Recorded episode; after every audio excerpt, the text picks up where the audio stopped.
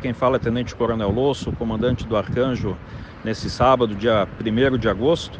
Final do dia, por volta das 17h15, nós fomos acionados pelo Cobom de Balneário Camboriú, que tem jurisdição sobre a área aí de São João Batista, para um acidente de trânsito no bairro Rio do Braço, próximo à ponte do Embala Trento, onde o veículo capotou e o condutor teve, é, foi ejetado para fora do veículo, sofrendo uma série de lesões.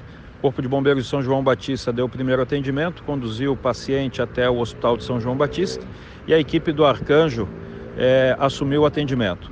Está aqui conosco o Dr. João Vilela, que é o médico de serviço hoje no Arcanjo, que vai falar um pouquinho da situação em que se encontrava o paciente.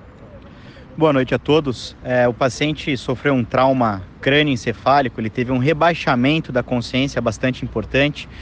E com isso houve necessidade da gente fazer uma sedação, uma intubação orotraqueal, ou seja, passar um tubo por dentro da traqueia do paciente para que ele pudesse manter a respiração adequada e posteriormente conduzi-lo a Florianópolis com a aeronave para o Hospital Governador Celso Ramos, onde vai passar pelos tratamentos devidos em relação ao trauma sofrido.